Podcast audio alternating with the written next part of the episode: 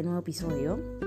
Yo sé que, bueno, me voy a estar apareciendo por aquí semanalmente, no puedo hacerlo diariamente, pero estoy muy feliz de estar de regreso hoy lunes con las energías súper recargadas. El fin de semana estuvimos por un lindo lugar, eh, por Cataluña. Bueno, realmente agarramos el carro y nos fuimos a hacer un road trip muy bonito. Eva cumplía sus 11 meses, ya cuenta regresiva para el año. Hicimos ese tour por Cataluña y que definitivamente pues el quien no conoce Cataluña debería, porque es una zona, es una región muy linda, tiene mucho verde, mucha naturaleza, mucha montaña y como da eh, pues su, su, dirección es hacia el sur de Francia, en gran parte, hay mucha mezcla de, cultura francesa con, con, con cataluños, eh, con catalanes, perdón. Me disculpo. Y definitivamente la pasamos lindísimo. Llegamos a estar eh, en un lago, luego pasamos por unas montañas, unos cerros, pasamos por unos bosques. Y pues el destino final fue Cadaqués, que es un lugar hermosísimo, con las playas cristalinas, azules intensos, que, que son las fotos realmente no le hacen justicia a la imagen que nosotros pues vimos con nuestros propios ojos, fue divino. Y ese tipo de, pequeños escapes de nosotros como familia nos da un pompeo divino para la semana. Nos encanta. Un momento, por favor. Estoy dándole pecho aquí a mi hija. Y bueno, yo hoy les voy a hablar de un tema Todavía no tengo invitadas o invitados porque, claro, muchos de los que están aquí viviendo en Barcelona eh, ya están de vacaciones y otros de los que tengo en Panamá, pues obviamente eh, el cambio de horario es un poco complicado y no, nos, no logramos ponernos muy de acuerdo, pero ya vendrá pronto eh, la manera en que yo pueda mezclar la voice note con, con el podcast y todo, ya lo voy a ir aprendiendo sobre la marcha. Pero hoy les voy a hablar de algo muy interesante. Yo sé, si usted no, bueno, esto no tiene nada que ver con Maricondo, pero es importante que sepan que sí, que Maricondo tiene muchísima razón en, el tema de cómo organizar la casa y que es importante hacerlo de manera consciente. Ahora, también hay tips que les voy a dar ahorita de por lo menos las áreas comunes y las áreas privadas qué tan importante es tener ciertos objetos y qué tan importante es no tener algunos otros. Así que bueno, yo voy a empezar este, voy a empezar este top 3. Un top 3 de las áreas comunes que deberías tener despejadas, al menos si estás, bueno, sigues en cuarentena o si no sigues en cuarentena igual es importante, ¿no? Para que fluya la energía, para que tengas armonía, para que haya balance. Y en el momento en que tu casa, en que tu vida está simple, y yo sé que la palabra simple puede sonar muy común, pero es muy compleja. Es muy difícil para nosotros, más que todos los occidentales, pues eh, despojarnos de cosas.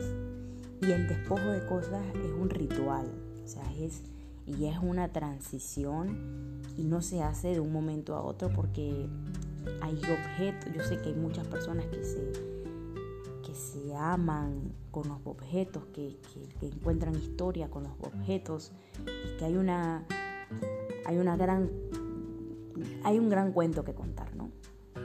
Pero es importante saber que despedirse de esas cosas puede traer muchísima paz y mucha tranquilidad y claridad sobre todo. Así que bueno, Em, yo les voy a decir las tres áreas importantes para tener eh, eh, una claridad posible en su hogar. Primero que todo, pues la recámara. La recámara es tu lugar de descanso, es tu lugar donde realmente necesitas tener esa sensación de recinto, esa sensación de paz. A tu recámara tú tienes que tener lo esencial. Y claro, es un poco complicado a veces cuando tienes un apartamento muy pequeño o una casa muy pequeña, que probablemente no tengas un closet muy grande y todo. Pero todo es tema de organización, de cómo te organizas. Así que, eh, ¿qué es importante? Yo les voy a decir tres cositas importantes de la recámara. Uno, cero televisión. Si tu recámara tiene un, televisor, yo te recomiendo pues que, lo, quites. Porque pues, las pantallas a la hora de dormir pues activan demasiadas cosas en nuestro cerebro y hacen pues que nosotros tengamos una, una calidad de sueño pobre, que tengamos una calidad de sueño que no, que no va a ser productiva al día siguiente, porque nuestro cerebro no va a descansar al 100%. Ahora, nuestro cerebro nunca va a descansar al 100%, pero va a tomar mucha más energía de lo que normalmente debería. La noche es para simplemente unos 30, 20 minutos antes de dormir, deberías empezar a relajarte, deberías empezar a leer un libro, una revista, simplemente conversar, eh, ver cualquier cosa menos pantalla. En el momento que te sientas a ver una pantalla antes de dormir, el insomnio es clave. Dos, probablemente descanse, pero no vas a descansar de manera productiva. Y tres, pues esa sensación de relajamiento no la vas a tener en el minuto. Necesitas pues preparar al cerebro para tu partida al sueño. El televisor en el cuarto, pues no me parece buena idea y, creo que te va a ayudar mucho más que todo si, si tienes problemas de sueño. Pues dos, intenta tener eh, un cuarto claro, un cuarto o una recámara donde esa pieza esté clara. Las paredes que sean claras, las cortinas que sean claras. Claro, a la hora de dormir tienes que tener una, deberías tener doble cortina. Una cortina clara que si la quieres tener para, para, un poco contrarrestar el sol durante el día, pero si simplemente quieres tener una para cerrar y que haya blackout en la noche y cuando la abras entre el sol, pues también es válido. Pero lo importante es que cuando tú abras la ventana o tú abras esa cortina, haya claridad. Tiene que, el cuarto tiene que ver para que dé la sensación de espacio para que dé la sensación de que entre el aire, de que haya oxígeno, de que eso es importante. Pero cuando tenemos muchas cosas arrinconadas, eso hace que no sientas tanto la sensación de, flujo de aire, de oxígeno.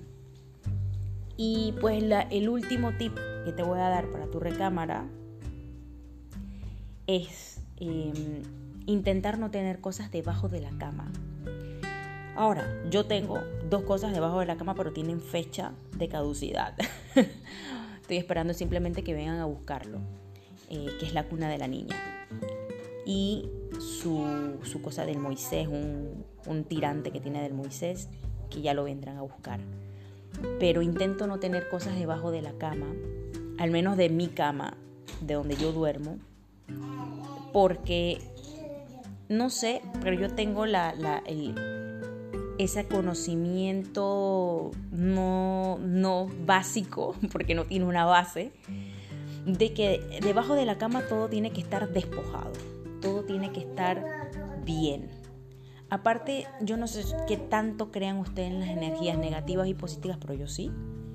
Y las, las energías negativas se concentran mucho en los objetos que tenemos cerca. Si tienes un sillón cerca, si tienes un, una caja cerca, todas esas cosas son claves para la energía. Entonces, el cuarto resumen es tu templo, es tu recinto, es más, no deberías ni entrar con zapatos a tu cuarto ni a tu casa tampoco. Intenta mantener los zapatos fuera siempre. Eh, si tienes una alfombra, siempre pendiente de esa alfombra, limpiarla y todo. Eh, y si puedes tener una planta que, que te dé sensación de relajación, dentro de tu cuarto, puedes hacerlo también. Es importante todo eso porque nos trae mucha paz, mucho descanso y si ustedes se van, ejemplo, a los spas o se van a los lugares donde hay eh, hoteles, boutiques que tienen que ver con temas de relajación, con, con retreats, con retiros y todo esto, se darán cuenta pues que en las recámaras no hay ni televisores, ni están muy recargadas y siempre tienen esa sensación de ventanas grandes, de paredes blancas o no blancas, neutrales, colores neutrales, pasteles, que puedan darnos la sensación de armonía. Así que bueno, intentar tener lo menos posible checheres, digámoslo así, en, el, en la recámara. Hola mi amor. Em, otra área común que es importante tener despejada, o al menos con lo necesario, o tener lo más limpia posible durante el día, es la cocina. Yo sé que es un dolor de cabeza porque, claro, hay veces que uno no tiene ganas de hacer nada en la cocina. O sea, quieres comer, pero no quieres limpiarla rápidamente. Yo sé que esa sensación es fuerte. Pero un solo tip para la cocina, porque no voy a hablar de organización de la cocina, todavía no vamos a entrar a fondo a eso. Eso ya después entraré a fondo con, otro, eh, otro tipo de presentación, digámoslo así. No te vayas a dormir con la cocina sucia. No. Esto no lo hagas. El momento que tú te levantas, que respiras, que abres tus ventanas, que te levantas, que te sientes activadísimo y que tú entras a la cocina y tú ves ese trastero, esa energía se corta. Ese vibe de emoción de nuevo día se va al piso. Entonces no hay nada más cool que levantarte, entrar a tu cocina y en el momento que tú abres tu cocina, que está todo limpio, que está todo ordenado, tú sacas tu taza, te haces tu café, te haces tu té, te sirves tu jugo, te tomas tu agua, lo que sea que tú hagas en esa cocina, esa primera hora del día, créeme que tu cuerpo y tu mente te lo va a agradecer el resto del día. Porque es ese momento, ese instante de que te levantas y que ves que todo está en orden, que tú te sientes claro con tus ideas o con tu, con tu lista de, de pendientes durante el día y lo tienes todo claro, lo tienes todo bien, pero en el momento que algo te perturba la mente esa mañana, definitivamente que no fluyes durante el día.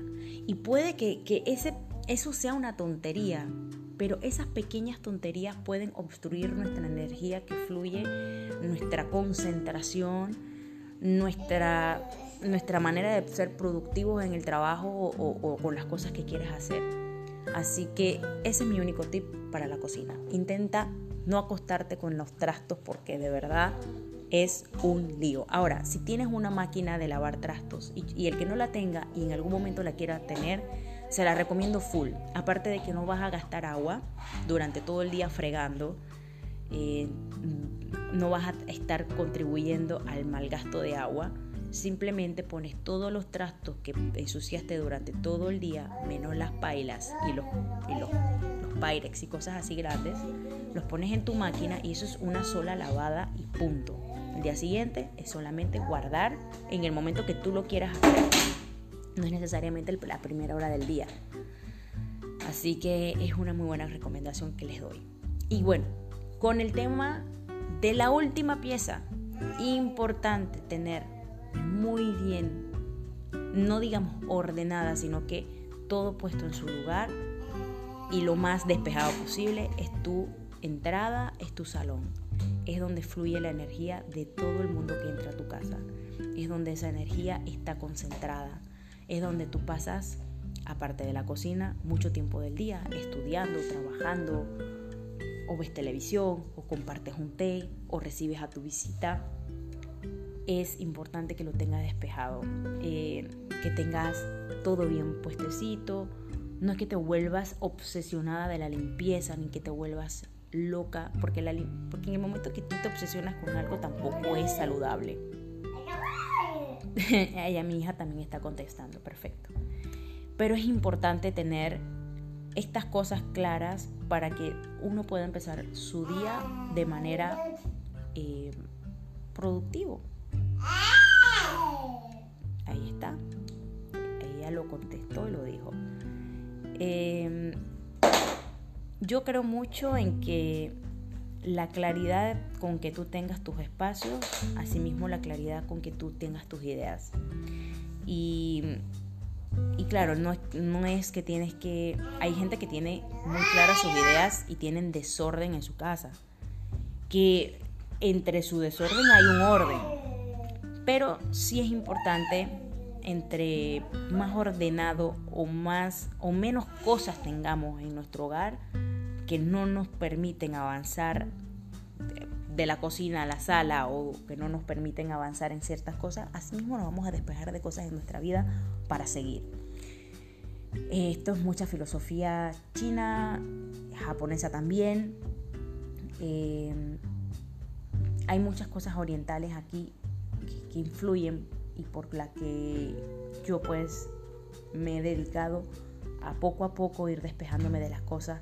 Vivir simple no es fácil porque ya vuelvo y repito, el despojo de materiales, el despojo de cosas, de, de, sí, de costumbres o, malas costumbres que uno tenía, es una transición despojarse de todas esas cosas. Vuelvo y repito, despojo porque digo despojo mucho porque es importante recalcarlo. Y a ver qué tienes ahí.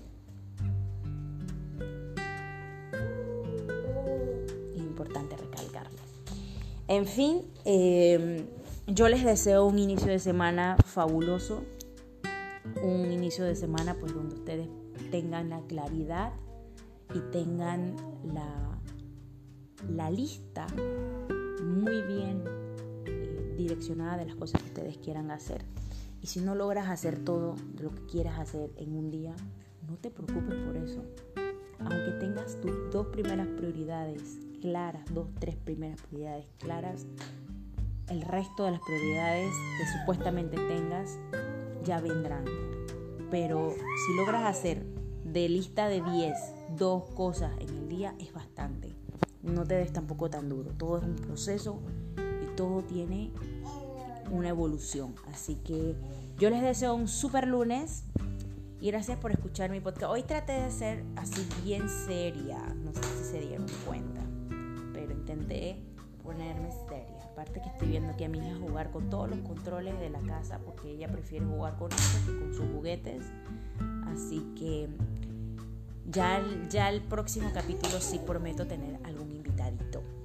Un beso y bueno, recuerden seguirme en mis redes sociales. Ay, no me gusta decir esto porque suena así como muy comercial. Ay, no, ustedes si me quieren seguir, síganme. Si no, bueno, al menos espero haber podido aportar algo importante o algún detallito importante que les sirva a ustedes para su día a día. Un besito.